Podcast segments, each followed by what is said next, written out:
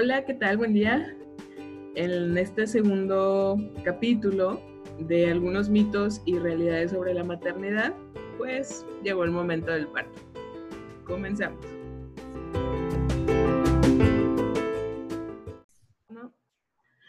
Hola amiga. Hola amiga, ¿cómo estás? Muy bien, a la distancia. nuevamente. nuevamente, pero no hemos parado. Hemos hecho todo lo posible para seguir compartiendo en, nuestro, en nuestros audios este, con otras mamás. Y pues aquí estamos en la segunda parte, que ya nos, se nos cocían las habas por grabarlo. Sí, de que ya quiero decirlo. Ah. Esto es importante. Ay, ay, ay. Pues, ¿qué me cuentas del parto, amiga?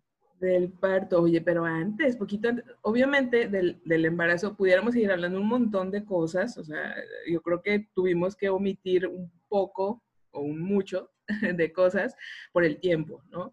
Eh, lo que queda muy claro es que cada embarazo es bien diferente, los riesgos pueden ser diferentes también y que es bien importante que como mujeres, que eso fue lo que aprendimos tú y yo en la experiencia, eh, pues eh, no pensemos que estoy bien o estoy mal, o a mí me fue muy bien o a mí me fue muy mal, simplemente tuvimos nuestra propia experiencia con un embarazo.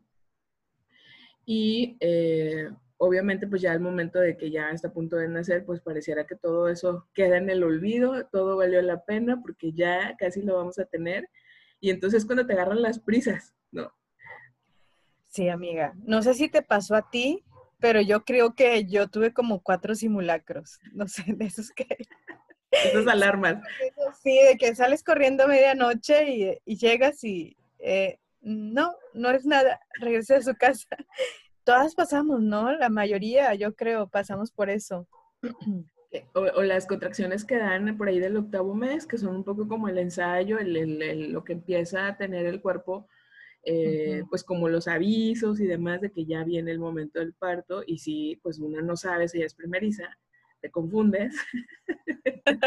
a veces... Espera, espera, ¿qué dijiste? ¿Que si eres qué? Primeriza. Yo no era primeriza, amiga. bueno, si eres un poco intensa, ay, te preocupes. si tu nivel de intensidad es mayor al del promedio. Este, hubieras omitido esa parte. Hubiera dicho que sí. Exacto. Sí, fui preveniza.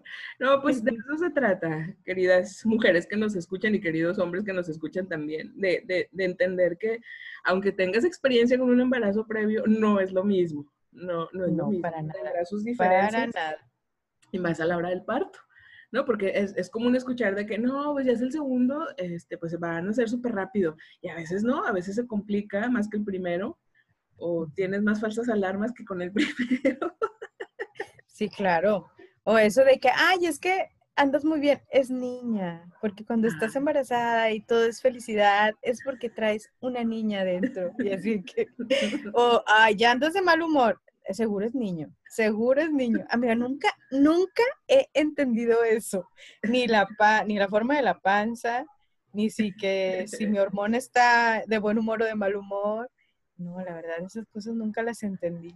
O de los ascos. Una vez una conocida me platicó que cuando fue niña le daba asco el olor de su esposo, pero cuando era niño no. Pero, pero eso ya fue como algo muy personal, ¿me explico? Y, además eso lo supo hasta después, ya que nació. Ay, no. son cosas que realmente no, no, no, no entiendo. Pero bueno, muy respetadas, ¿no? Cada quien sabe, conocer. Exacto. Lo, lo, más importante es que estemos, o sea, acompañadas con un profesional de la salud, con un ginecólogo, ginecóloga que nos esté guiando, porque eso es lo fundamental. O sea, son los que nos van a decir si vitaminas, si no vitaminas, si el peso, si la presión, prevenir cosas, eso es lo más importante. Mitos, va a haber un chorro. O sea, información, historias de terror, hay muchas también. También eso, cuando llegan y todas las mujeres de tu familia te cuentan, no, a mí me fue así en el parto, no, a mí no, a mí casi se me muere, a mí, y tú con la angustia. Sí, amiga, y que dices, no, yo no puedo estar así, yo no puedo estar sola. Yo una vez me acuerdo, me platicaron una de que la señora estaba sola y empezó con la labor de parto. Lo único que tenía a la mano eran unas tijeras de costura. Bueno, ella tuvo al bebé sola, salió el bebé y se cortó el cordón umbilical, lo envolvió en una sábana y en lo que pudo gritarle a la vecina y todo esto, pues bueno, ya la atendieron, pero yo estaba traumada, yo no quería quedarme sola ni un minuto los últimos meses. No sé si te pasó, porque yo decía, ¿y si me pasa eso? Y buscaba por todos lados cuáles eran las mejores tijeras, las de mejor las que no fueran a, infectar el cordón umbilical. Ya las tenías desinfectadas. Ya listas, claro. No, sí, pero como dices tú, hay tantas historias de terror que dices, no, y si me pasa, está horrible. Entonces, fíjate, la angustia propia que traemos, súmale la angustia, pues, de otros casos que te llegan a contar. No sé qué tan saludable sea llenarte de historias. A lo mejor es prepararse para tu propia historia. Digo, van a suceder cosas que no tienes planeadas, pero pues que sea tu historia, no la historia de la, señora de las tijeras. Sí, no, yo que toda mi vida me he acordado de esa historia de la pues señora de las tijeras. Imagínate. Sí, no, no, no. Pero bueno, no compartan, señoras, por favor, sus historias. Sean Cuando vean a una embarazada, sí, claro, que está a punto de tener a su bebé, guarden silencio. Y si no pueden, escríbanlo. Es más, escríbanos. Exacto, desahóguense con nosotros. Nosotros ya pasamos por eso. A la embarazada solo deseenle lo mejor, déjenla que atraviese su propia experiencia también, ¿no? y, y, llega la hora de cesárea o parto. ¿Qué es mejor, amigo? Este, mira, yo creo que no sé qué es mejor porque solamente he tenido la experiencia de cesárea. Okay. Pero sí te puedo decir que sí fue una recuperación muy lenta y dolorosa. Sí. Muy, muy lenta y dolorosa. Este, de los dos, ¿eh? Yo creo que no, no tenía idea, bueno, el primero, pues bueno, por ser primeriza, no tenía la conciencia de lo que iba a pasar después de, el par, después de la cesárea. Yo decía, pues bueno, lo más difícil es traerlo en la panza, estarlo cargando, cuidando y ya, no, porque no tenía conciencia de mi cuerpo, ¿me explico? me, preocupaba, me, me preocupaba el bebé, pero no me preocupaba mi cuerpo. Llega la cesárea y dicen, tienes que cuidarte, y te cuidaste? La pregunta de los 64 mil. Pues es que obviamente tendrá que ser lo que sea necesario para la mamá y el bebé. Eh, el proceso más natural es el parto.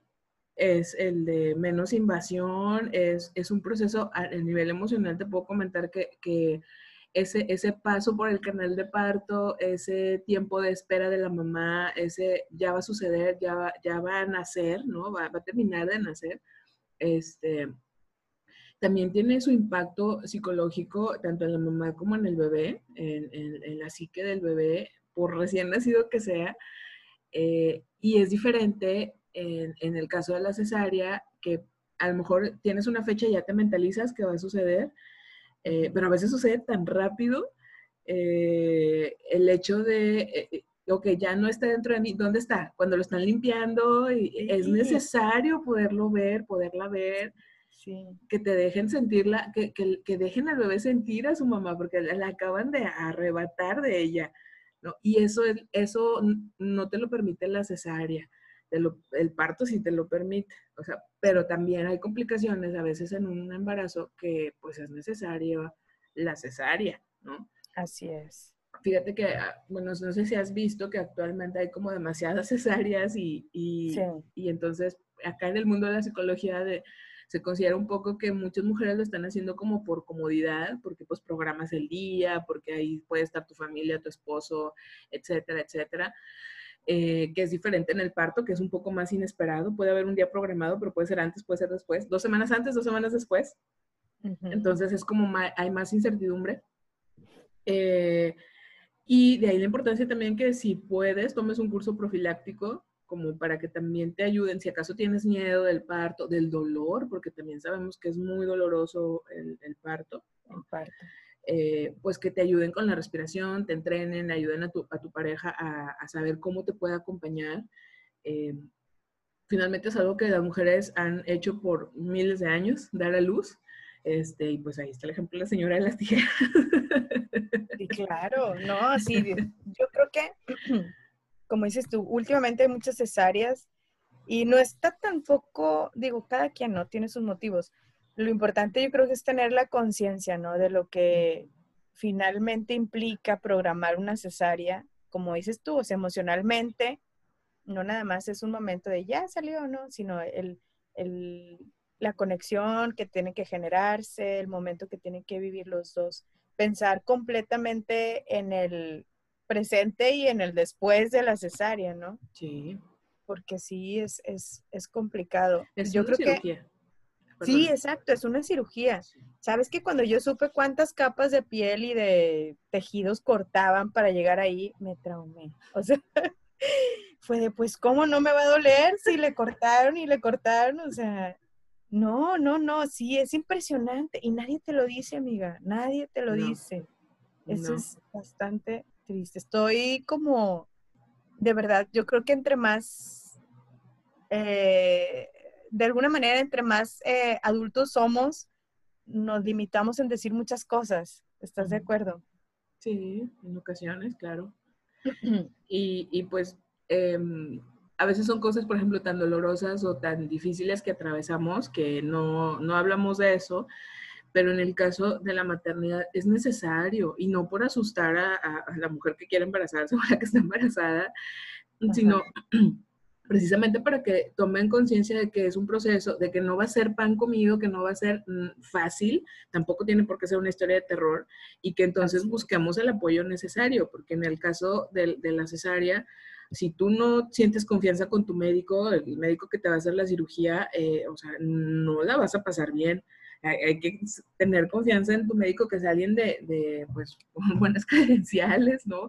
Que la clínica donde te vas a poder eh, aliviar, pues también que tú te sientas cómoda, que las personas que te rodeen ese día te hagan sentir cómoda, tranquila. Si no hay nadie en tu familia que te haga sentir así, entonces no les hables, les háblales después. Sea, de que por un momento estamos atendiendo una situación, lo veremos después. Y es muy válido, es muy Totalmente. válido. Totalmente. Súper válido. Sabes que yo siempre he creído que no podemos llegar y, y ser invasivos sin haber tenido un consentimiento. ¿Sí me explico? Si no te invitan a ir a ver al bebé de alguien, es no por otra cosa, sino porque la persona en ese momento está en un proceso de, de- de esta nueva etapa de conocer, de saber cómo desarrollarla, de, de- de aprender, ¿no? Y a veces es complicado para muchas personas, ¿no? Hay quien sí le gusta y que esté toda la gente en su habitación en el hospital y lleno y qué padre, pero hay otras personas que no. Hay personas Claro. que les gusta vivir ese momento y conocerlo aparte, ¿no? Claro, claro. Y es muy válido. Lo, de- del momento específicamente, de, eh, bueno, del parto, honestamente podemos hablarles poco porque es, son más bien experiencias que nos han comentado amigas, conocidas. Obviamente duele, digo, por algo existe la epidural. Quien la llega a solicitar también es muy válido porque no es lo mismo tener una labor de parto de seis horas a de una labor de parto de 24 horas. Y por más que el- otra mujer de tu familia te diga, oye, o sea, yo tuve 48 horas de labor de parto, es que no es lo mismo y además no tenemos por qué vivirlo de la misma manera, ¿no? Exacto. Si alguien pide epidural, qué bueno, si alguien dice, no, me lo voy a aventar sola y a la mera hora se complica y entonces tuvo que ser cesárea, es, a eso me refiero con que lo que tenga que ser necesario para la mamá y el bebé, la salud del bebé. Eh, en mi caso había complicaciones para que mi hija naciera por parto y pues como era primeriza el doctor sí me explicó de vas a tardar mucho en labor de parto probablemente eso va a complicar el- la oxigenación del bebé tal tal tal entonces pues tuvo que ser o sea ni lo dudamos no fue fue cesárea Ujú. y, y fue muy rápido. Y yo te platico esa parte de que cuando nacen y te lo, pues nacen, te lo, te lo quitan, te quitan el bebé. eh, La importancia de poder eh, inmediatamente sentirlo, verlo, olerlo, tocarlo, eh, es muy importante para ti como mamá y para el bebé. Eh, ojalá puedan hablarlo cada una con sus médicos de que necesitan un tiempecito en cuanto nace, antes de limpiarlo, antes de lo que sea. Obviamente hay una revisión inmediata, ¿verdad? De que todo esté bien y si no hay ninguna complicación, que te dejen estar con él. Eh, a mí me habían robado ese momento eh, y, y, no sabes cómo lo padecí durante mucho tiempo de que me habían robado ese momento, no, no me dejaron estar con ella al inicio, hasta que después, era como una pieza que me faltaba. Hasta que después, eh, revisando las fotos de la cesárea, ahí había un video donde pude ver lo que sucedió en cuanto ya salió de mí y ya recuperé esa pieza. Y ya como que pude estar en paz. Es que sí. Bueno, yo me acuerdo de los dos que sí, yo sentía la impaciencia, ¿no? Yo sentí que salieron, lo limpiaron y que están revisando y todo, y yo de que ya, y todo bien, porque aparte no te dicen nada, ¿estás de acuerdo? Sí, ¿no? y todo bien, sí, sí, sí, sí, todo bien, todo bien, pero finalmente escuchas como algo muy protocolario, ¿no? Y claro. ya, enséñamelo, dámelo, quiero tocarlo. Claro quiero escuchar su llanto. Ya en cuanto escuchas el llanto, es tranquilizante escuchar que lloró. ¿no? es, un momento de dar gracias de que lloró, está respirando, está vivo, está viva, está, probablemente está bien, porque ya está llorando. Este, aunque después ese mismo llanto de repente nos desquicia, en ese momento es maravilloso. así es. Y llora bien bonito, decía yo. Mira qué bonito llora. Oye, y en el hospital como quiera, te, pues estás anestesiada o estás bajo medicamento para el dolor, ¿verdad? Puedes, e incluso yo recuerdo haber recibido visitas con una sonrisa y me decían, ¿cómo te sientes? Y yo, súper bien, muchas gracias, etcétera, etcétera. A las, en la primer parada, cuando te paran de la cama, ese, todo. ese dolor, bueno, a mí me cuentan que yo me puse blanca yo recuerdo, o sea, yo dije, por Dios, ¿qué es esto? Un dolor impresionante. Pero pues te tienes que parar de la cama, ¿no? y, y, pues de ahí empieza, de ahí empiezas a sentir la herida 24/7. Que, ¿Cuánto tiempo? puedes reírte. No, es que no puedes ni reírte, no, ni hablar de esfuerzos de ningún tipo. Eh, en el caso de la cesárea, y yo creo que eso es una de las principales diferencias. En el caso del parto no es que días después no haya cierta incomodidad o haya ciertas secuelas y que también tengas que cuidarte, pero la recuperación es más rápida. Eso sí, que en el caso de la cesárea, ¿no? Así es, yo creo que cada una tiene sus complicaciones, pero las dos de las dos maneras, pues bueno, es un gran logro y es algo que uno pasa y no podemos demeritar, ¿no? Si es cesárea o es parto, porque he escuchado muchas personas ya, personas adultas, por ahí algunas abuelas que dicen, ay, no, tú qué vas a saber de ser madre si lo tuviste por cesárea. ¡Qué fuerte! ¡Qué doloroso! No hagan eso, señoras, no lo hagan. ¿no? Eh, exacto, como si al hacerlo, no sé, salvajemente o con las tijeras, ¿no? Eh, eso te, convierte, exacto, te hace mejor mujer o mejor mamá. Eh, no sé si por ese dicho que tienen otras mamás de que los hijos cuestan, los hijos duelen y que por eso los quieres tanto, entonces que tienen que doler más para que los ames con todo el corazón o cómo, o sea, sí, absurdo totalmente. no te empodera más un parto que una cesárea, amiga. No. Y lo peor es que las mismas mujeres nos hacemos eso. Exacto, diste en el punto. Y deja tú, las mujeres que nos deben guiar, que en este caso, las que ya pasaron por esto, deja tú la edad, ¿no? Que alguien que ya pasó por esto debe saber la importancia que tiene el tener, pues, las palabras adecuadas, ¿no? El respaldo, la comprensión, el apoyo, la escucha, el decir, ay, me duele, y que entiendan de, pues sí, claro, sí duele, sí duele, hija, sí duele, nieta, sí duele, amiga, este, pues, no sé, yo le hacía así, yo le hacía así para que doliera menos, o sea, ese tipo de, de apoyo, ¿no? Es el que se necesita en ese momento. Porque viene luego salir, de, salir del hospital y ahí te encargo. Sí, ahí ya se pone más complicado todo. ¿A, eso te referías el audio pasado con que era algo más profundo? Así es, así es. ¿Por qué? Porque, ahí está, amiga, es que yo creo que salimos y ya no está la enfermera, ya no tienes ese cuidado 24/7, ya te tienes que encargar tú de ti misma y del bebé. Ya no es como que, bueno, se lo llevo un ratito porque quiero dormir. No, ahí lo tienes. Y, digo, y qué padre, porque ya es otra experiencia. Pero aquí es lo profundo y lo bonito, donde uno dice, estoy cansada. y sientes culpa por estar cansada, porque se supone que eres madre. Y la maternidad te da para eso y para más. ¿Estás de acuerdo? Yo creo que, la, o sea, sí, ah, vamos.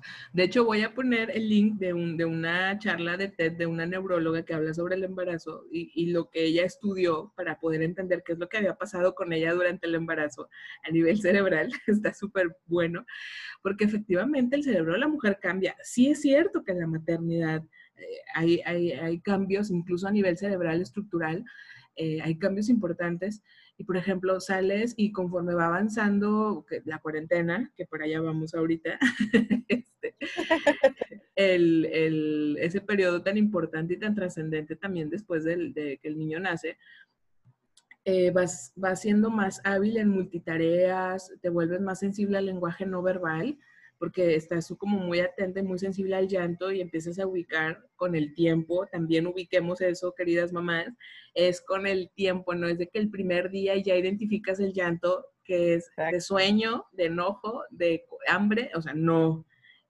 Es, es que es, ¿sabes? Yo le llamo como un reconocer a tu bebé, ya que nace, ¿no? Ya, eh, ya empiezas a leerle sus gestos, si está cómodo, si no está cómodo, si tiene calor, pero vas, va haciendo con la convivencia, es algo que se va construyendo. Hay quienes les cuesta menos días, hay quienes nos cuestan más días, el, como lograrlo con tu bebé. Lo importante es esa relación, ese vínculo, ese apego, estar ahí y conocer a este bebé que también te está conociendo. Así es, no está mal decir, es que no sé qué le pasa. Así es. O sea, eso es algo súper natural. Y a veces, dime, dime. No, no, dime, dime tú. es, es, es, que es, es un mito de que como mamá conoces a tu hijo y pareciera que lo conoces desde que, de todo el momento, desde que estaba dentro de ti, cuando lo sacaron y cuando salió y ya los tienes fuera. Y no es cierto. No, no, no, no. Y no tienes por qué conocerlo, o sea, estás apenas en esa etapa, como dices tú, o sea, no es una obligación de que, no, pues es que tú debes de saber, Has escuchado, ay, he escuchado, he escuchado mucha gente eso, que, es que está llorando y no sé qué tiene, pues tú debes de saber, tú eres la mamá, de que pues, espérame, entonces es mi obligación y estoy mal y, qué, o sea, es algo terrible, es algo terrible que a veces las mismas mujeres nos hacemos y no nos damos cuenta. Totalmente. Eh, hay, hay experiencias de todo y, y, por ejemplo, otro mito de, este periodo de la cuarentena es los cuidados de la cuarentena. Hay muchos mitos y la verdad es que las mujeres actuales, muchos de ellos no los creemos ni consideramos de importancia, pero ahí sí podemos decirles en nuestra experiencia. son importantes. Sí, son importantes. O sea, cuando dicen cuídate queda corto para lo que tienes que hacer realmente. Así es. En la cuarentena. Yo de mis dos hijos he tenido eh, algunas complicaciones en la, por no cuidarme en la cuarentena. Te cuento rápido del primero. Pues bueno, esa parte de no cargues pesado, no te acerques a la estufa. Mm, a mí me entró por un oído y me salió por otro. Y más porque no tenía tantas manos que me ayudaran, honestamente. Entonces, el estar haciendo esfuerzo de cargar al, al, bebé, me acuerdo una vez cargué la bañera para bañarlo, entonces la del piso la subí a una mesa y me dolió horrible. Dije, ah, caray, esto ya no estuvo bien. Pues bueno, en ese momento uno saca fuerzas y la adrenalina y todo lo que tú quieras y, y todo, todo sale, ¿no? Después yo tenía un dolor horrible en la espalda. Yo decía, no, pues, ¿qué es? Oye, pues con colonoscopía y con gastroenterólogo y nada, no tienes nada. Te lo prometo que yo decía, estoy loca. Yo ya, medíquenme, rápido. Lo necesito en este momento. Algo no está bien en mí. Porque yo sentí un dolor que supuestamente no era nada cuando nace mi segunda hija en la cesárea y el doctor se da cuenta que tengo adherencias que están invadiendo el intestino grueso, lo jalan y hacía que me, diera ese olor en la espalda. Obviamente esas adherencias no se ven con eh, rayos X ni con nada, ¿no? Nada de imagenología. Solamente abriendo es como podían detectar ese problema. Y dije, wow, ¿y de qué viene esto? Pues bueno, de que no me cuidé en la cuarentena. Tuve algunos sangrados internos que finalmente se convirtieron en, tejido, hicieron este problema, ¿no? Que yo tenía por años. Así es que mi segunda hija fue la que vino a repararme ese problema. Pero sabes que luego ahí tuve otro, el aire en la cuarentena. Ahí me acuerdo de la segunda, ese fue. Me dolía la espalda, como si trajera aire, realmente, realmente lo sentí. Ese aire de que, ay, me duele y me movía de un lado y como un globo, ¿no? Que se empieza a mover el aire. Y estas dos cosas, ¿por qué? Porque no me cuidé la cuarentena. No hice caso de nada de las cosas que me dijeron. Yo creía que eran mitos, por ejemplo, eso del aire, y a lo mejor hay muchas mujeres que lo piensan y pues bueno, es válido, ¿no? Cada quien vive su experiencia diferente. Pero lo viví, lo sentí y se siente horrible, horrible. Y es que tomemos como referencia las mamás, nuestras abuelas que tenían, oye, 14 hijos, 12 eh, hijos, y a sus 70, 80 años enteras, o sea, como si no hubieran pasado 14 embarazos y todo el desgaste que esto implica, pero eran generaciones que eran muy cuidadas en la cuarentena. O sea, a mí, mis abuelas, mis, mis padres me, me, platican cómo eran los cuidados de la cuarentena, cómo envolvían a la embarazada para que no le diera aire, por ejemplo, de que el algodón en los oídos, aunque hiciera calor, que, que los calcetín, calcetones o cosas así, que, que no se fuera a mojar, por ejemplo, que no le fuera a caer agua de lluvia, que era muy peligroso, la alimentaban, le daban mucho calcio, este, entraban mujeres de la misma familia a ayudarle con el bebé recién nacido, eh, a bañarlo, a, a, lo mejor alimentar a los otros hijos, al marido, a ayudarle con la casa, para que ella se dedicara a estar con el bebé y amamantar al bebé y estar en reposo. Eh, le permitían mucho estar en reposo eh, más pues todos los, digamos, ese periodo de 40 días, en donde, 40 días, ¿y sabes por qué son 40 días? ¿Y sabes por qué? No, no, no. Porque es 40 días es el tiempo que le toma a la matriz volver a su tamaño normal después de haber eh, estado gestando. Wow. Por eso es la cuarentena. Y eso implica también cambios hormonales que en mi experiencia, en la mía nada más, no sé las demás, fue espantoso el cambio hormonal en la cuarentena. Pero retomando el punto, eh, eh, eran, eran mujeres, las, nuestras abuelas, nuestras mamás, que las cuidaron en la cuarentena y entonces eso les evitó muchos problemas ya cuando llegó eh, los 40, 50 años o más. Y en nuestro caso, creemos que son muchos mitos y no, no, no nos cuidamos y más si nos toca estar solas, amiga. Así es. Que nada más estás tú y tu pareja y pues estás tú sola con el bebé cuando se va a trabajar eh, ahorita lo que decía el, podcast pasado, la maternidad es, es muy solitaria y eso también nos expone a que no nos cuidemos como deberíamos, ¿no?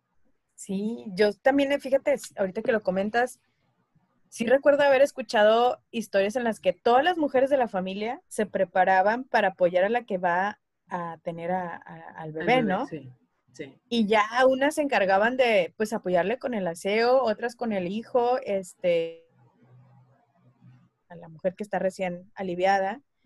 este, y era increíble, o sea, era como la fuerza femenina al rescate. está súper padre. Y si tiene razón, pues ya ahorita son, de esas generaciones ahorita ya son abuelas que están con, no sé, con una salud increíble, ¿no? Y es, es, este periodo de la cuarentena, yo te puedo comentar que yo, por ejemplo, sufrí una, una caída en, en, ese periodo y yo no sabía que me había lesionado, sino hasta tiempo después que me detectan una lesión en la espalda eh, y me dicen, este, oye, traes una lesión. Y yo no me acordaba hasta que alguien de mi familia dijo, sí, ¿cómo no te caíste hace un año? Y me explicaron que son súper peligrosas las caídas en ese periodo de la cuarentena, porque también la columna vertebral, o sea, todo, pues muchas cosas se están reacomodando después de haber gestado todo el espacio que se creó para el bebé en tu cuerpo, se reacomoda. Entonces, si, si cargas pesado, si te caes, si te expones a cosas innecesariamente, puede haber secuelas de por vida. Entonces, yo te platico también de mis pies, se me hinchaban, no se me hincharon durante el embarazo, sino en la cuarentena. De verdad, no me entraba ningún zapato, pero era impresionante el tamaño de mis pies y me explicaba una tía enfermera que tiene que ver con eh, toda esa agua que empieza a salir del cuerpo, pues había mucho, había agua en la placenta, ¿no? Todo ese aire también que se generó en el momento de la cesárea, al, abrir tu cuerpo, que tiene que empezar poco a poco a, salir. Yo creo que sudaba mucho y los pies no se me desinflamaban y el ginecólogo me decía, es normal, va a pasar, es normal, va a pasar. Hasta que alguien que sí se cuidó en la cuarentena me dijo, yo vivía en Cuernavaca, Morelos, no hacía frío. Andaba con sandalias y este familiar, esta familiar me dice, este, ¿no traes calcetas? Y yo, no, ¿cómo crees? Está haciendo calor en Cuernavaca. Me dice, ponte calcetas es puro aire lo que traes. Y yo, ay, por Dios, y yo así, ay, o sea, sus mitos, ¿no? Me quedan empezar. Claro, estaba mi mamá, me obligó a ponerme calcetas porque me dice, es que, hija, tú no sabes, tienes que cuidarte, mira, etcétera, etcétera. Y dije, bueno, a ver, les voy a dar una oportunidad, me voy a poner calcetas hoy, a ver si es cierto. Me los puse, a la hora y media mis pies estaban desinflamados. Wow. Hora y media. Y yo dije, ok, bueno, no vuelvo a cuestionar así de feo los cuidados de la cuarentena. Bueno, sí saben, sí se les da. El doctor me dijo que era normal y no me, me dijo, va a pasar. Y yo ya tenía semana y media con los pies hinchados. Nada más me puse calcetas y fue el santo remedio. Obviamente tuve que pasar el resto de la cuarentena con calcetas. O sea, para claro.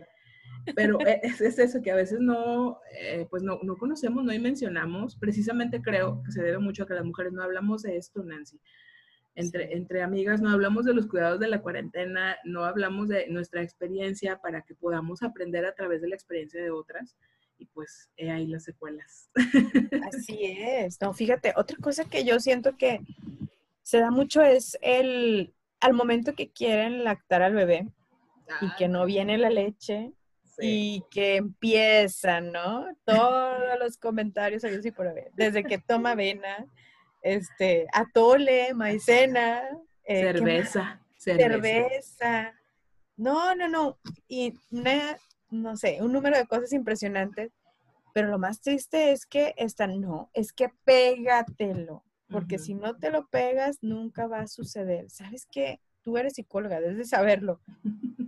eso va mucho más allá, ¿no? De siempre estar ahí como 30 horas pegado ahí con el bebé para que salga la leche. Yo creo que van, hay más cosas de por medio, ¿no? Sí, sí, totalmente. Eh, digo, hay, mujeres que inmediatamente, ya cuando dan a luz, eso, a eso también ayuda el parto, a que el ah, cuerpo haga ese proceso, ¿no? Y empiece a, generar, disculpen, la prolactina, que es la, una hormona que, se, que genera la, la leche, y entonces eh, como el cuerpo recibe la señal del parto, entonces se prepara para lo que sigue y empiezan a lactar. En el caso de la cesárea hay que decirle al cuerpo y hay que avisarle que ya pasó, que ya nació el bebé.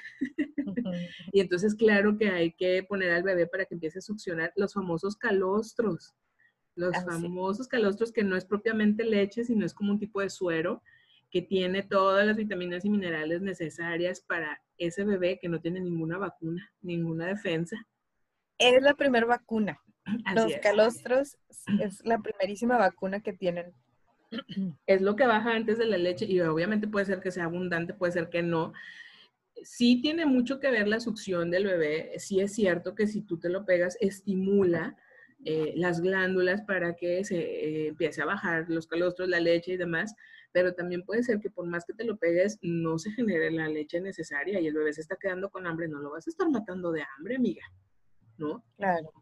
y, Y, entonces también el, no sentirnos fracasadas porque no pudimos amamantar.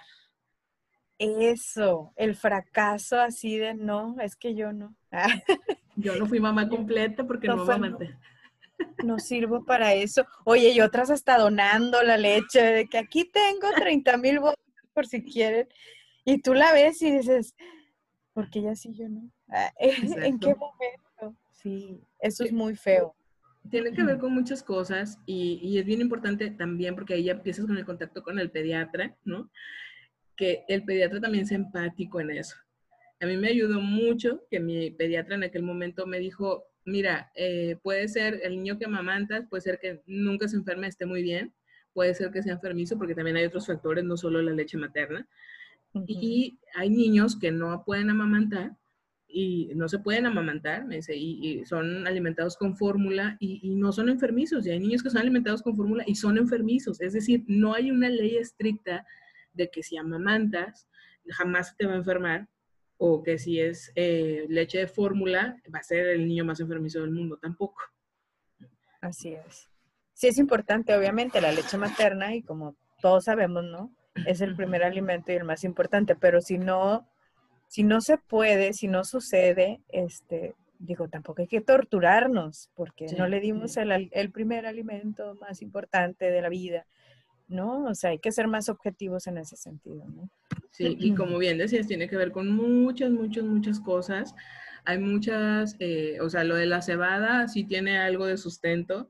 Lo de los, lo de los atoles, lo de dejar eh, que te caiga agüita en, en, el seno, agüita tibia, un poco como para estimular esa zona eh, de tu cuerpo, como entre que muscular y demás, para que baje la leche o sea, hay muchas cosas que se pueden hacer y que tiene que ver con esta experiencia de otras mujeres, ¿verdad? Que te, que te orientan.